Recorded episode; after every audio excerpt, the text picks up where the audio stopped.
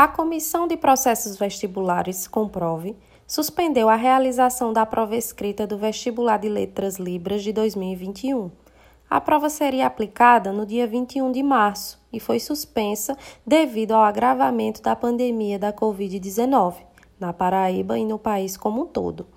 Um novo cronograma será divulgado pela Comprove quando o cenário pandêmico assim permitir. Giro 60 UFCG, com informações da Assessoria de Comunicação da Universidade. Ana Silva, estudante do quarto período noturno do curso de Educomunicação.